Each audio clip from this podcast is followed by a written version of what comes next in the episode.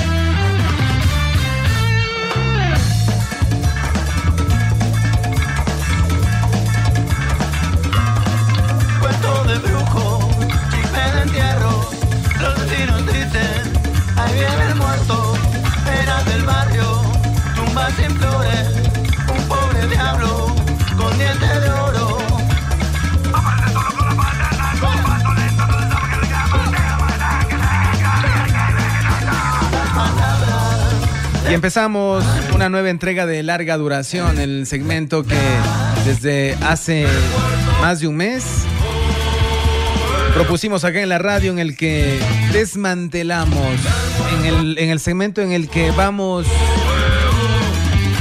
descubriendo qué hay atrás de estos discos que son imprescindibles en la historia de la música popular. Y hoy a sugerencia de Adrián, que es el el que nos cuenta las historias de, estos discos.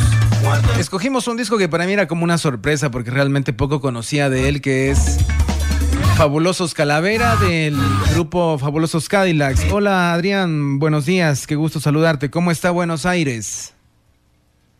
Hola Toño, hola Ecuador. Bueno, eh, Buenos Aires fría, sigue acá en el invierno y, bueno, verdaderamente eh, eh, me gustó el desafío de proponerte este, este disco no tan aclamado y tan famoso, porque a la larga, para mucha gente, terminó transformando.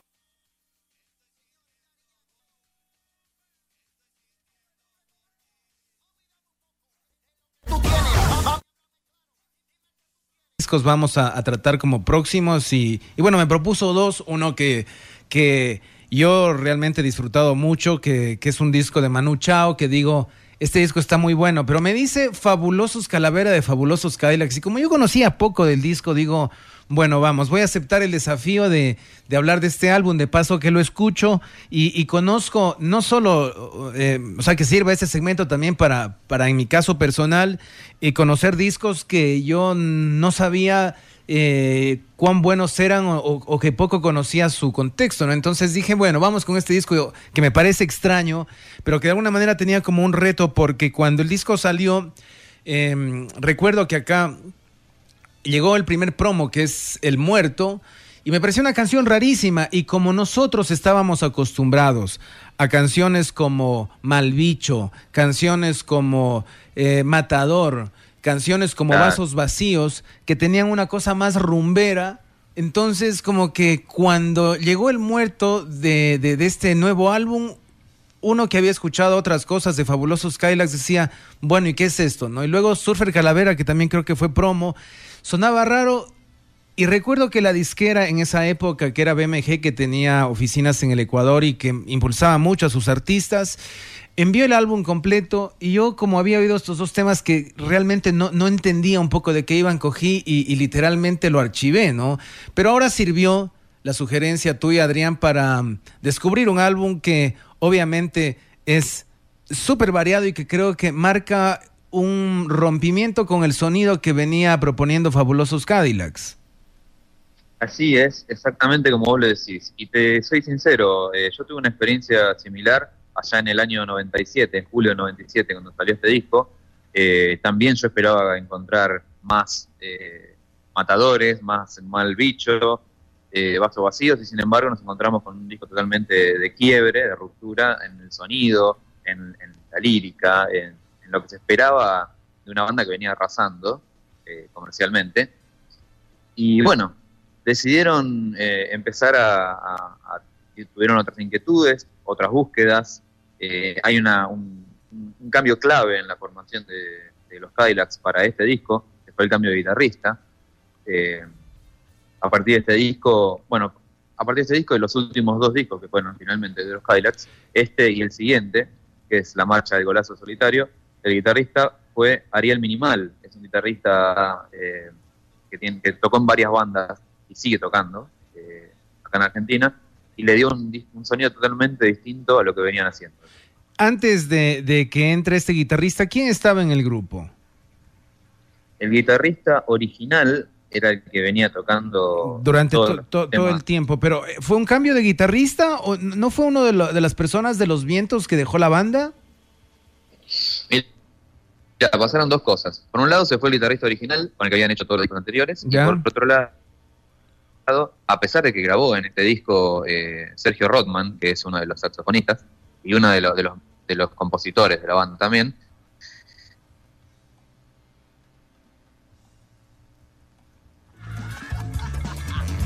Bien, a veces tenemos, tenemos, sí, te escucho, te escucho, ahí te escucho. Me comentabas que Sergio Rothman, que era el saxofonista, eh, grabó parte del álbum, pero dejó la banda.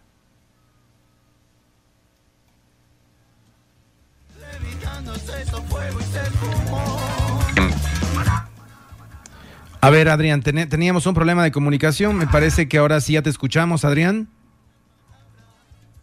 Y no, independientemente, toca eh, la banda de Mimi Maura, es el marido de Mimi Maura. A, ver, te, cuento que no, no, te escuchamos, tuvimos un problema de comunicación. Eh, precisamente todo lo que te consulté no, no lo pudimos escuchar.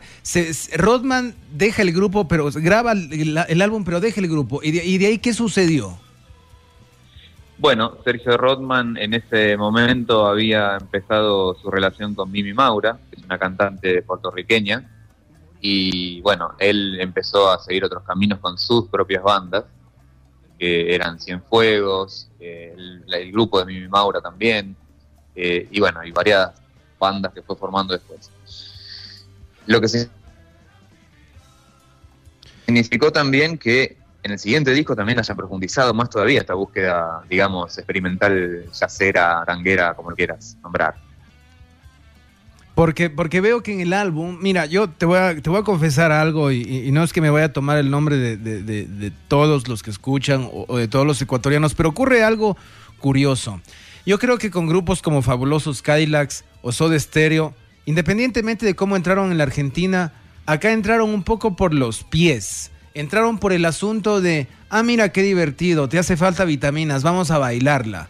O, ah, mira, mira, ve, Presiana Americana, qué canción más linda, vamos a bailarla. Y lo mismo ocurrió con Fabulosos Cadillacs. Fue un grupo que entró por los pies, entró por la pista, no entró por, por la discoteca en la que ibas a bailar cosas como Malbicho o cosas como, como, como Matador porque básicamente se utilizaban para eso las canciones. Claro, sonaban en las radios, pero, pero eran canciones que se bailaban allí de repente en una discoteca, en un bar. Y lo, y lo mismo ocurre con Fabulosos Cadillacs. Entonces, todo esto de, de este álbum era como una cosa que yo pienso que hizo que el grupo en países como el nuestro haya pasado este álbum casi casi que por desapercibido. Y me doy cuenta que por ejemplo en este álbum hay mucho de hardcore. Bueno ya se conocía que la banda tenía sus, eh, sonidos de ska en discos anteriores pero hay unos cambios musicales en los que meten hardcore que meten algo de jazz que no sé si eran propios del grupo antes de este álbum. No no eh, en, muchos casos eh, fue la primera y única vez que tienen temas tan, eléctricos, tan pesados, en una guitarra tan presente. Eh, tal cual como vos decís, eh, los Cadillacs estaban catalogados antes como una, banda festiva, eh, alegre, para bailar, para, para poner en, una fiesta. Y bueno, yo creo que de alguna manera ellos también se aburrieron de todo eso, crecieron y quisieron darle otra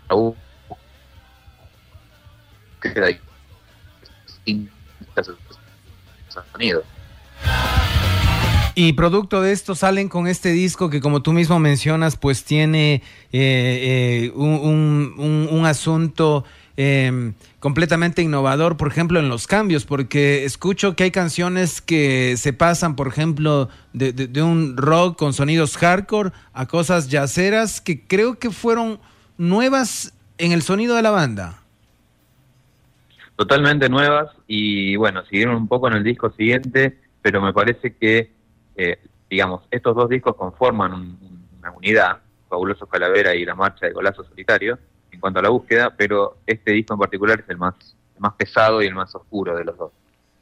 Bien, el contexto en el que el álbum eh, eh, sale, Adrián, tenemos entendido que ellos cambian de disquera. Yo alguna vez leí, no lo encontré ahora en la red, pero no sé si lo leí o vi en alguna entrevista, que la disquera lo anunciaba antes de que este álbum salga a la venta como el disco que iba a cambiar la historia del rock argentino o uno de los mejores discos de la historia del rock argentino. Así un poco lo vendió BMG en su momento este álbum.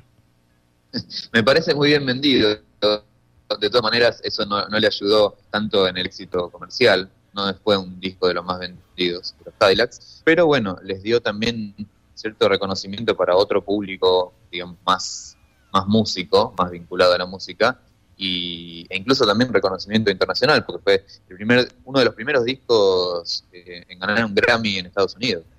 Sí, que de hecho era una de las cosas que cuando sucedió a mí, te digo, me pareció un poco extraño porque fue un disco que yo en lo personal, como te digo, lo descarté y de repente encontramos que, que, fue un disco premiado no en el mercado latino de los Estados Unidos, sino en el mercado anglosajón, en, la em, premiación esta que se hace de los Grammy internacionales, en la que se incluye eh, una categoría eh, como lo es la categoría de de, de, rock en español. Y ahí encontramos pues entonces a, a este álbum de los fabulosos Cadillacs entre los discos premiados y era una, una novedad para obviamente em, las personas que habíamos conocido al grupo con su sonido y sus propuestas anteriores y encontrarnos con un disco que realmente lo habíamos descartado. En parte, eh, ese reconocimiento que tuvo a nivel internacional fue por el riesgo que tomaron en la propuesta sonora.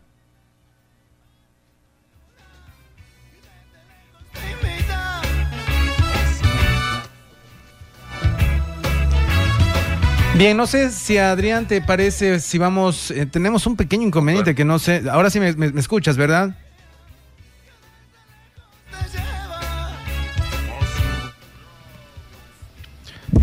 A ver, Adrián, no sé si ahí eh, eh, me escuchas, Adrián. Ahí, ya, ahí los estoy escuchando perfecto. Perfecto, listo, entonces. Bueno, eh, como tú mismo lo dices, fue un disco que tuvo reconocimiento internacional. En los Estados Unidos fue premiado con un Grammy, no de los latinos. En esa época tampoco había esta, esta premiación latina, sino fue premiado en la categoría de los discos o de, la, o de esta ceremonia anglosajona en la que había una categoría para el rock en español y allí este, este álbum se llevó el, premio mayor, por así decirlo. El, contexto en el que el, álbum se, se, graba, no sé si nos ubicamos en lo que ocurría en Argentina en esa época, hay un reflejo de, porque de lo que escuché, siento que hay más bien una búsqueda de retratar la imagen clásica porteña de Buenos Aires, incluso en las letras. Mira, sí, yo creo que no, no es un disco que haga referencia puntualmente a, la situación de, en ese momento de lo que estuviera pasando en, Buenos Aires o en Argentina, porque tampoco era, una época de relativa estabilidad y calma en donde no había eh, hechos muy puntuales que le pudieran afectar.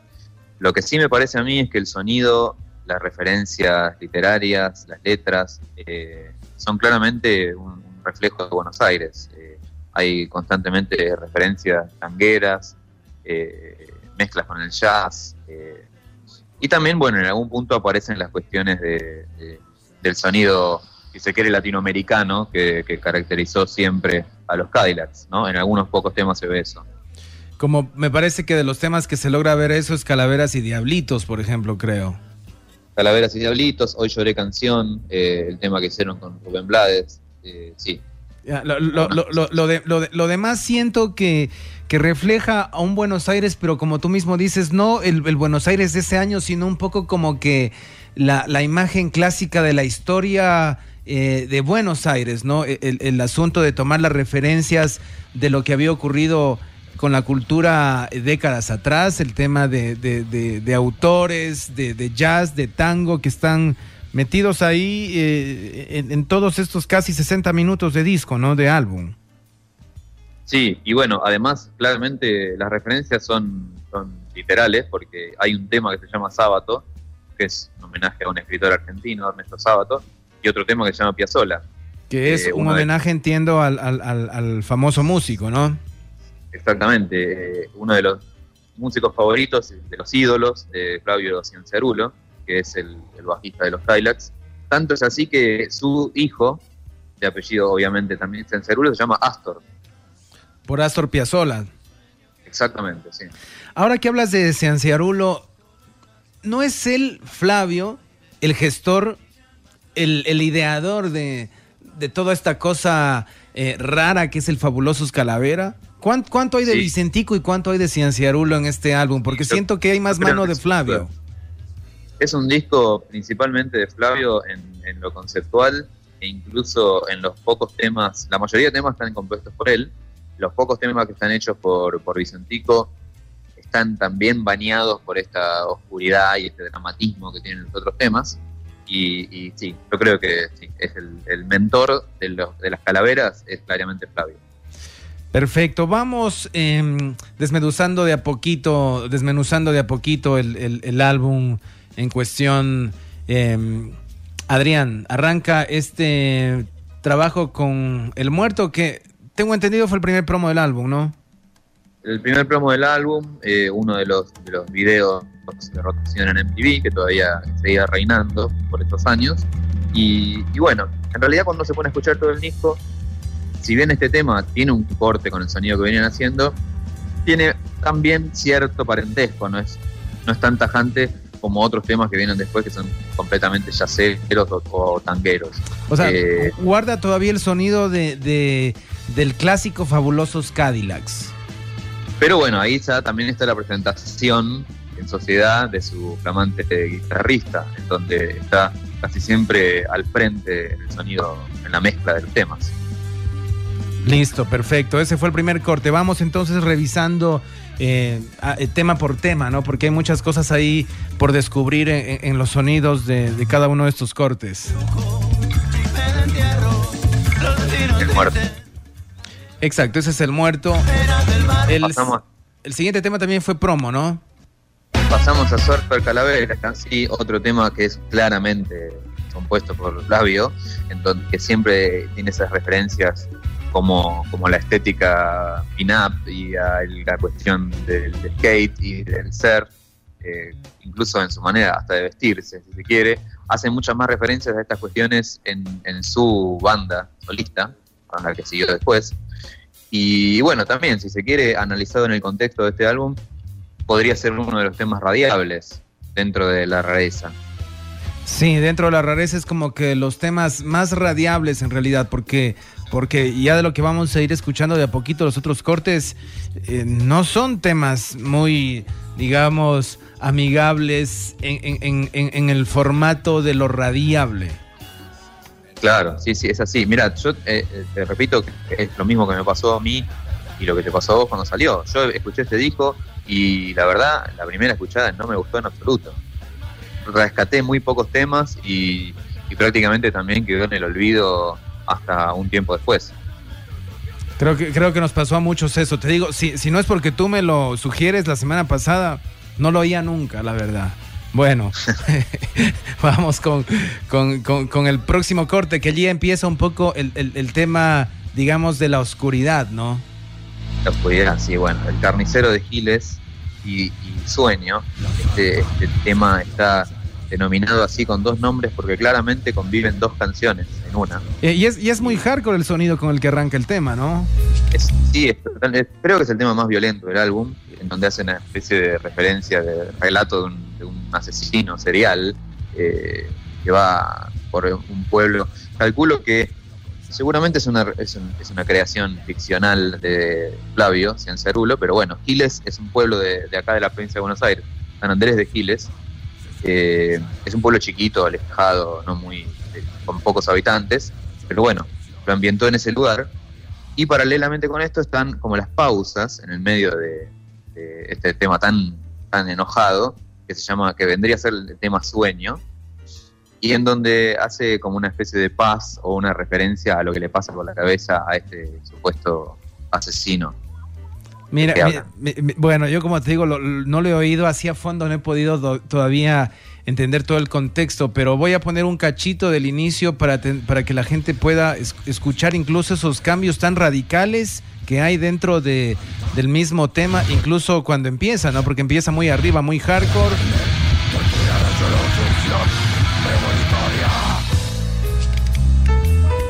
Y de repente se pone yacera la cosa.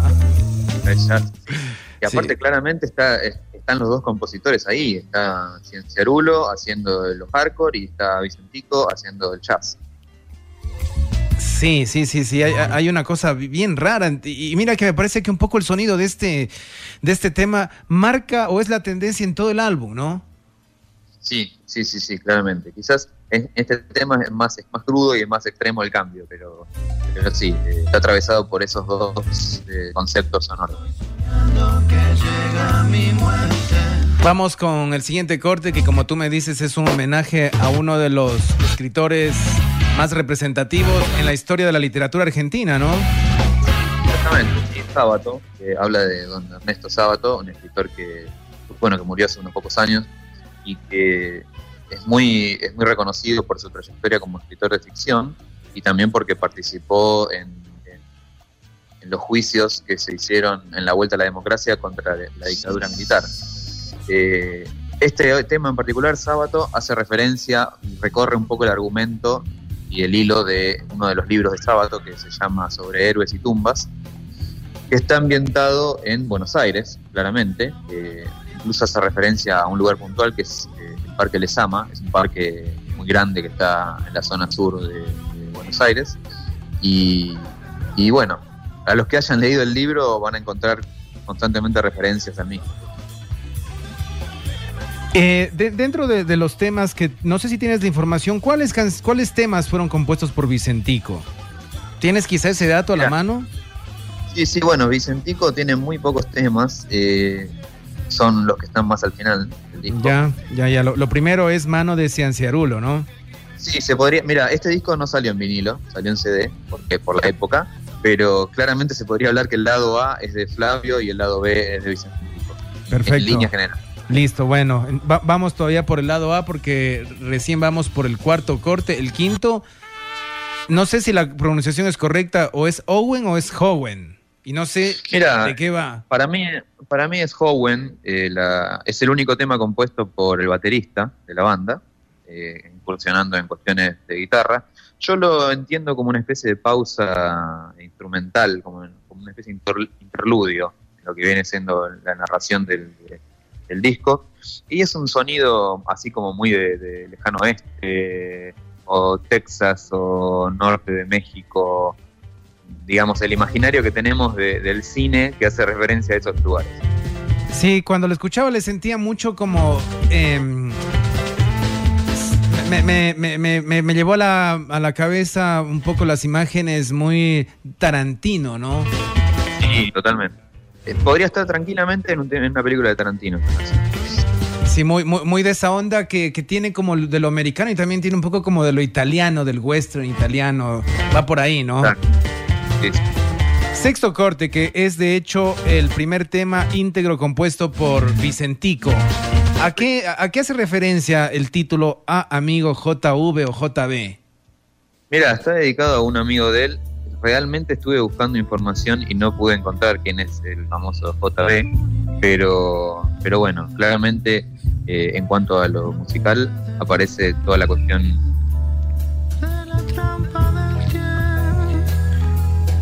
Se eh, interrumpió la comunicación, me decías que en lo musical hace referencia a este Adrián, te escucho. que hace referencia a, eh, a un amigo de, Vicentico, seguramente. No, no, la verdad no pude encontrar el dato de quién es. Ya, no, sí, eh, eh, eso, lo, eso, eso, sí, eso sí lo escuchamos, sino hablando musicalmente, porque siento que es un tema como muy tranquilo, que, que me parece que es un poco el sonido que luego fue tomando Vicentico en su carrera solista. y ahí medio aparece todo el jazz. Medio jazz también, pero muy en esa onda así, muy suave. Sí, de alguna manera sí. Bueno, eso como una una continuación yacera que tiene que presida al pedacito ese del tema que, escuchamos antes, Sueño. La, la, sorpresa que yo me llevé realmente cuando estuve escuchando este álbum la semana pasada, cuando quedamos en que íbamos a hablar de este disco, es que yo no había leído previamente nada de la información de este disco.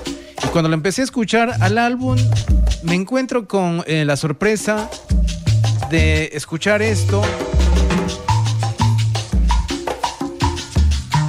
que como que tenía esa influencia del, sonido de Fabulosos Cadillacs quizá de, su etapa anterior. Y también me, llevó la sorpresa escuchar esta voz, ¿no? Es un tema que tranquilamente podría estar, habría estado en su disco anterior, en Rey Azúcar, que era netamente con un sonido así más eh, latinoamericano, si se quiere, más caribeño forma. Y cantando Rubén Blades, no, no, no tenía idea que Rubén Blades ha colaborado con los fabulosos Kylax en algún disco. Obviamente lo de Celia Cruz no es ninguna sorpresa, porque una de las canciones más representativas quizá de los fabulosos es Vasos Vacíos, pero esta colaboración con Rubén Blades sí fue una cosa que, te digo, como no había oído el álbum, no sabía que, que había allí una colaboración del panameño con, con, la banda en este álbum. Hoy lloré canción, quizás de las canciones que como tú mismo dices se apega más al sonido de, la etapa anterior de la banda. Sí, sí, sin duda. Bueno, se pudieron dar un gusto. Seguramente lo habrán conocido a Rubén en, alguna de sus extensas giras por Latinoamérica. Y, bueno, este tema está compuesto por Flavio, Cerulo. Y como te decía, digamos, eh, hizo memoria del sonido de cómo habían compuesto el disco anterior.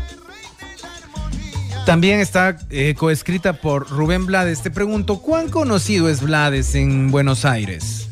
Digo, porque uno tiene la idea de que como que en Buenos Aires hay más el tema de la influencia europea y que como que los sonidos latinoamericanos están un poco distantes, pero ¿cuán em, eh, reconocido es Blades allá en, tu país? Mira, es un reconocimiento eh, moderado, obviamente vino a presentarse más de una vez. En estadios medianamente, o en teatros más que en estadios. Eh, es reconocido por, gente, por músicos, gente del ambiente, pero bueno, no, nunca tuvo una masividad. No tiene ningún tema eh, famoso difundido por las radios, por ejemplo. O sea, allá canciones como Decisiones o Pedro Navaja no son tan conocidas. No, no, no. No. Porque, bueno, yo alguna vez le, le, hablé de Blades a Javier Vázquez, que es un amigo en común que tenemos, y, de hecho escuchó parte de la discografía. Y me parece que se ha ido más de una vez a verlo cuando se presentaba en Buenos Aires. Y me ha dicho que entre el público había gente como Calamaro, creo que habló de Piero, habló de Vicentico, que son como que los, los seguidores de, de este panameño, ¿no? Claro, sí. Muchos seguidores que son colegas, en realidad, claro. Bien, vamos con el próximo corte, que para mí es el único corte de difusión que llegó a conocerse acá, pero no en el momento en el que se difundió, sino años después. E-, es de esos cortes raros que a fuerza de que son buenas canciones se terminan haciendo populares porque de repente cinco, seis o siete años después uno va a un bar o uno va a un karaoke y alguien la cantó. Sí, claro. bueno, Calaveras y Diablitos fue otro de los hits eh, que tuvo rotación en MTV y, bueno, tenía un video muy particular, así como una especie de, stop motion de, muñecos con cara de calavera, obviamente, que se iban regalando corazones y demás.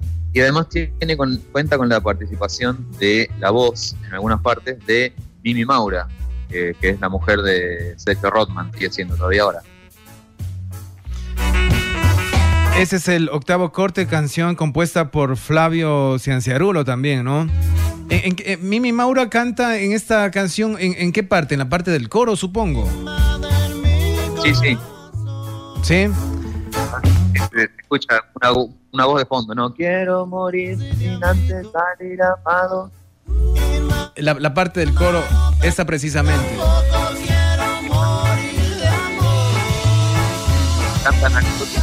Ahora te pregunto, Adrián, Mimi Maura, ¿cuán conocida es allá? Porque obviamente yo, yo sé de ella básicamente por un poco de información que tenemos de, acceso que llega desde tu país, pero Mimi Maura es cuán referencial para ustedes. Mira, es una cantante de, que nunca sal- saltó a un, a un gran público de, popularidad o masividad. Tuvo algunos hits, como por ejemplo Yo no lloro más, la canción más conocida. Y, y tiene una carrera eh, sólida en cuanto a cantidad de presentaciones y producciones, pero bueno, nunca ha tocado en lugares más grandes que un teatro, por ejemplo. Perfecto, vamos con el próximo corte que es otro de los temas compuestos por Vicentico, ¿no? ¿Cómo se El llama la canción? Il Pajarito. Il Pajarito. Sí. Es, es- es un Bueno, disco acá- con, con- con temas con nombres raros, ¿no? Como esto. Sí, sí, la verdad que sí. Bueno, este tema empieza con, un riff de guitarra también frenético. eh, otra, otra maravillosa creación de, de Ariel Minimal, que es el guitarrista que estrenaban en este disco. Y, y bueno, también este, este mismo, esta constante que está en muchos temas de los cambios de ritmo y los cortes y la parte lenta y la parte movida. Es otro de esos cortes que caracterizan este, este, esta- este álbum, que es muy variado en cada corte, ¿no? Que, está de repente por un, por, un, por un ritmo y luego cambia radicalmente a otro. Il Pajarito, noveno corte del álbum. Vamos con el próximo corte. No sé si hay algo más que agregar de este corte, Adrián. gran tema, la verdad, eh, uno de mis favoritos en cuanto al sonido y la velocidad rockera que tiene, más allá de, de que tenga nada que ver con lo que hacían los Cadillacs. Tú, eh, Adrián, eres, eres músico y tocas, además de, de- de- de- de, obviamente, tu profesión en la que ejerces día a día, tocas en una banda que, eh, tengo entendido, hacen tango, ¿no? Así es, sí, bueno, tengo un- en este momento tengo solamente ese grupo de tango, pero Estamos, en- es- estamos te bueno. cuento, Adrián, ahí sí te, escucho, mucho- ahí te escucho mejor, ahí. ahí te escucho mejor, Adrián. Eh, te, te- te hago la pregunta porque entiendo que no sé hasta qué punto hay influencias del jazz en lo que tú haces. Porque me parece mira, que... eh, te escucho. nosotros, eh, eh, al igual que en mi grupo de tango, al igual que, que, eh, le pasa al amigo Flavio Cincerulo, uno de nuestros referentes es Astor, Astor Piazzolla, sin ninguna duda, y bueno, constantemente es una fuente de, de- de- de inspiración, de creación, de, búsqueda de sonido, eh, y es como prácticamente el que definió el sonido del tango y a todo lo que vino después de él. Porque, a ver, Piazzolla, para quienes eh, poco conocemos respecto, respecto al tango, Piazzolla lo que hace es ponerle, digamos, o, o romper con el formato tradicional del tango, poniéndole nuevos elementos. ¿Va por ahí el asunto de lo de Piazzolla? Que es tan respetado por el tema Exacto. de lo vanguardista que fue. Exactamente, bueno, él, y aparte,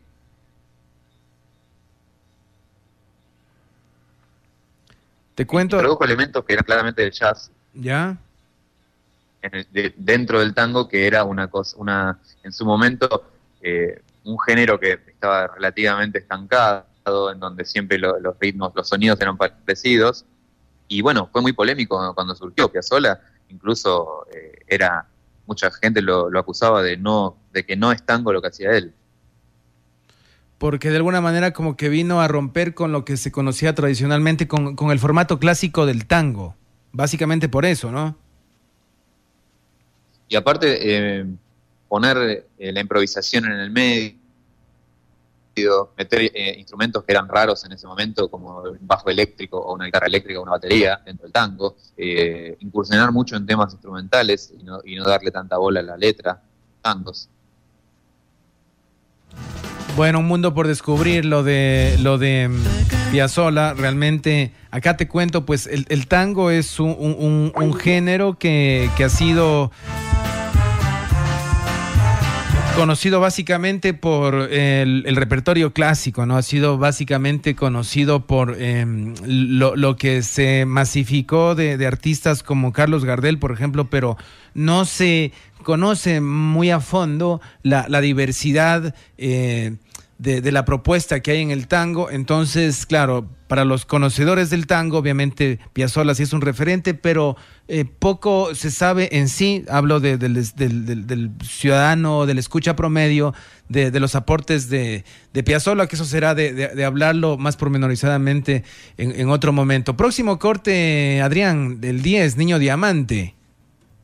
Niño Diamante, otro tema de, Vicentico, en donde, bueno, él recientemente por esa época había sido padre y este tema Niño Diamante está dedicado a su hijo, eh, que en algunos pasajes de este tema y de algún tema más eh, se escuchan voces de niños de fondo y es el hijo de Vicentico y los hijos de otros de los integrantes, que por esa época varios fueron padres.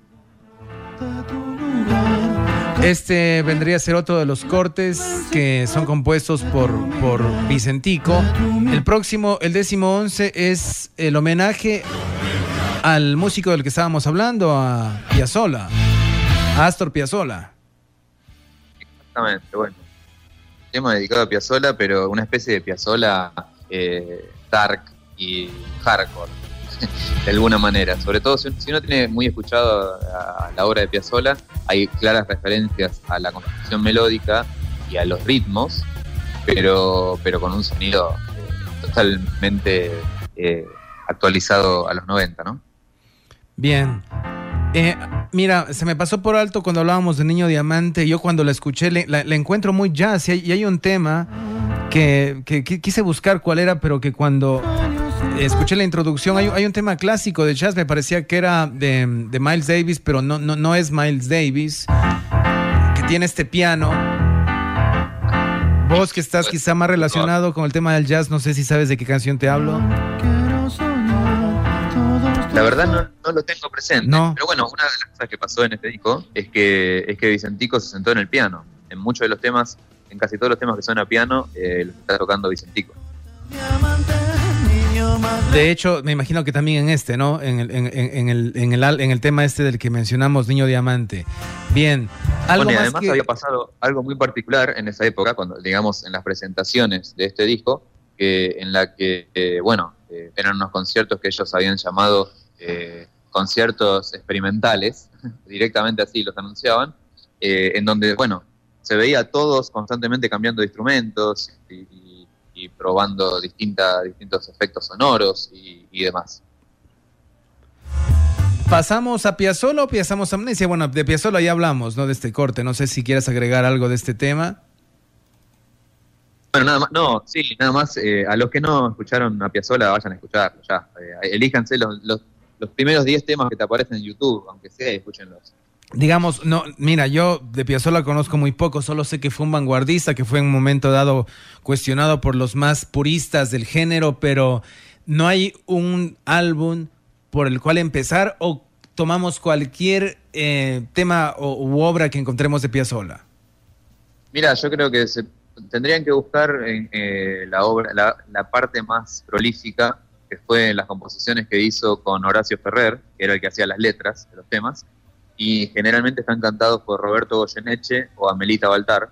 Roberto Goyeneche es uno de los más grandes cantantes de tango argentinos y Amelita Baltar, una cantante que era la mujer de Piazzolla, además. Esto de Piazzolla, esta parte de la obra que mencionas, se eh, produjo en, qué época, en qué décadas? Y en los 60, 70, 60, 70. Bueno, eh, será otra de las cosas pendientes, esas que uno tanto ahí le pone en la lista de, de, actividades por hacer. de Piazzolla podríamos hacer un programa exclusivamente dedicado a él, así que eh, olvídate. Bueno, le, podríamos pensar a futuro, aunque siento que hay que, bueno, yo personalmente tengo que conocer un poco más de Piazzolla porque te digo así es, es muy poco lo que sé. Amnesia, el penúltimo corte del álbum, Adrián. Bueno, sí, el único tema hecho por Sergio Rothman en este álbum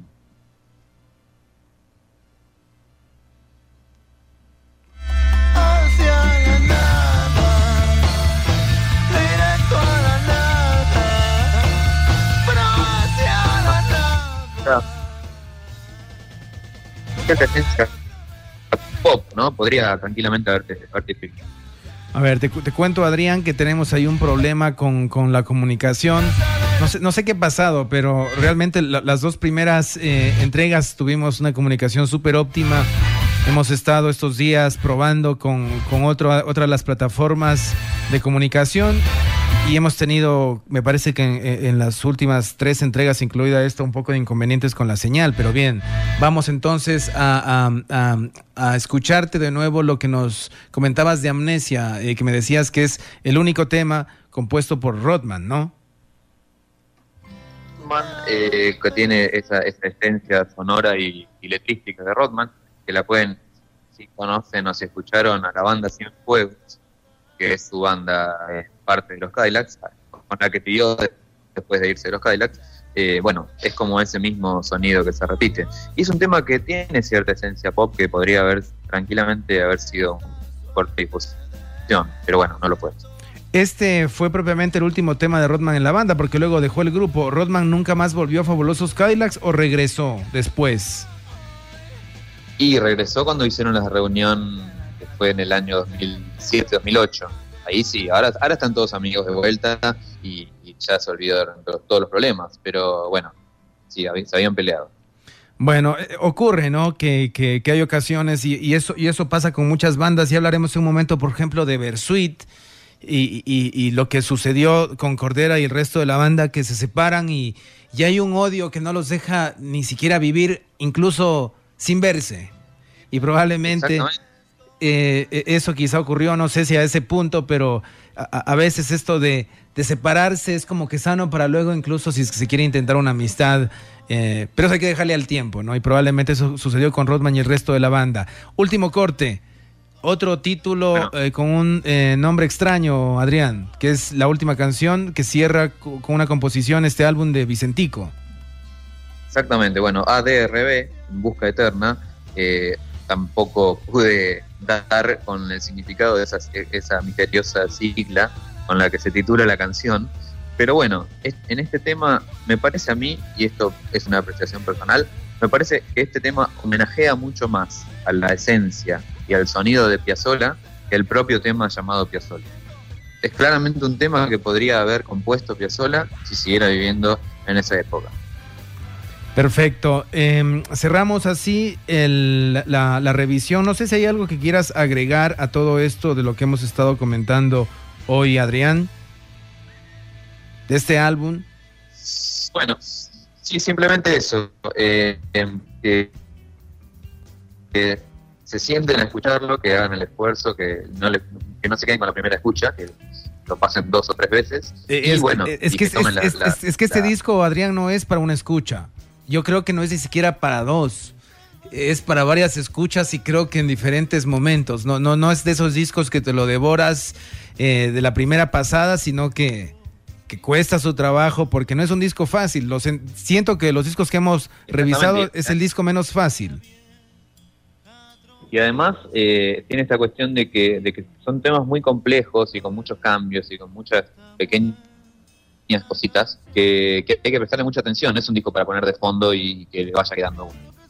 Bueno, mientras eh, hablábamos de este álbum, me, me, enviaron un mensaje que de hecho te lo compartí, te lo pasé al WhatsApp ahora mismo. No sé si, si tienes acceso ahora a tu cuenta de WhatsApp para que veas lo que me sugirieron que bueno, tampoco lo vamos a manejar como un secreto, pero que, que siento que es un disco que a mí es como que de los discos más bonitos del rock argentino. No sé si ya tienes el mensaje a la mano, Adrián.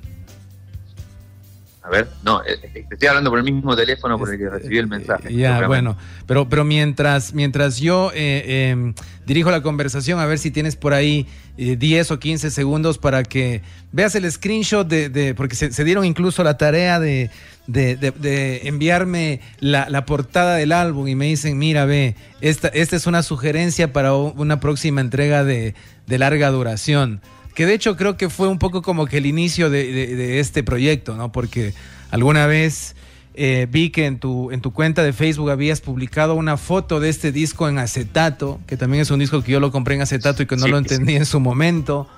Pero nos sugieren eso, Adrián. Sí, claro, Entiendo bueno. que ya lo viste, ¿no? Es virus. Lo tengo. Lo tengo muy, muy en claro, muy presente, ese, ese impactante dibujo que ilustra la portada del disco. Eh, sí, bueno, en Argentina eh, lo que estuvo pasando últimamente es que con este revival de los vinilos y demás, se han reeditado en vinilo un montón de álbumes fundamentales de la historia del rock argentino, y uno fue Superficies de Placer, eh, Canción Animal, Charlie García, Spinetta, bueno, un montón de cosas. Eh, tomamos la sugerencia, me parece, es uno de mis discos favoritos de Virus y de los 80. Uno, Sí, yo, yo, no lo, yo no lo quería usar tan pronto, te cuento. Quería dejarle así una- un mes después, pero no sé si... si- o sea, Lo pide la gente. bueno, porque lo pide, hagámoslo ya entonces, ¿no? Sí, sí, sin duda. Listo, listo, Adrián. Entonces, eh, cerramos el bloque de larga duración. Esta viene a ser la quinta entrega, ¿no? Quinta entrega, sí, ya hemos llegado a la quinta entrega y, y bueno, eh, así como te han sugerido este disco de, de Virus, los invito a que pasen por mi cuenta de, de Twitter o, lo- o la de la radio y, sugieran los- Y nos sugieran, sí, sí. A, a mí me gustaría que la gente sea más participativa en ese sentido, ¿no? En que nos digan, ve, este álbum está bueno, hablen, o que piensan de este disco. Y, pienso que eso, eso, eso hace también más interesante el tema de la, de, la retroalimentación, saber que, que la gente también tiene interés por enterarse de determinados álbums. Así que vamos igual a postear esta, este programa en, la cuenta de la radio. Esperemos hacerlo hoy, entre hoy y mañana. Y también, como dice Adrián, eh, invitar a la gente para que nos sugiera, tanto en Twitter principalmente, como en Facebook, qué discos em, son los que proponen que, que se mencionen en, en este, en este segmento en el que revisamos discos importantes de la cultura popular. También te hago una pregunta, ¿crees que podamos a futuro em, revisar discos anglosajones? Se me ocurre, no sé, bandas como Pink Floyd o Queen. Mira, eh, tengo toda una lista de otros discos que podríamos hablar tranquilamente, pero bueno, sí, sí, como quieras. Bueno. Vamos, vamos metiendo o mezclándolos de a poco. Bueno, como decías, invitamos a la gente a que, a que vote, a la gente que se queje y que diga, yo quiero que hablen de tal disco que es mi favorito. Exacto, exacto, que la gente nos diga, ¿qué es eso de Fabulosos Calavera? Nadie conoce eso, por favor, hablemos de X álbum. Bien, Adrián, gra- gracias por, por, por la sugerencia, te cuento que, que me, me- me- sirvió primero para...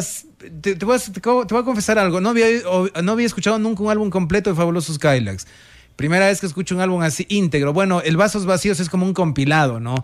Pero así de estos otros discos no había oído nunca un álbum completo y, y, bueno, fue muy, muy disfrutable la experiencia de, de un disco por demás extraño, que creo que es el más extraño de, de- de la banda. Una buena tarde, Adrián, allá en Buenos Aires. Tengo entendido que son ya las dos, ¿no? Dos con seis.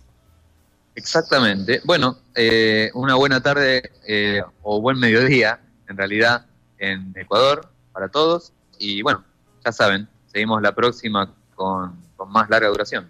Listo, gracias, Adrián. Hasta pronto. Vamos a la pausa, regresamos tras la misma. Te acompañamos hasta la una de la tarde acá en, en Poder.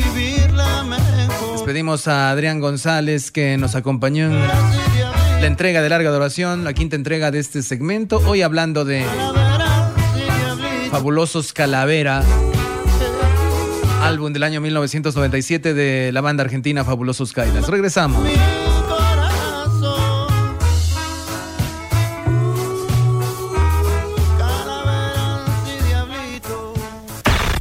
Poder 95.3 FM.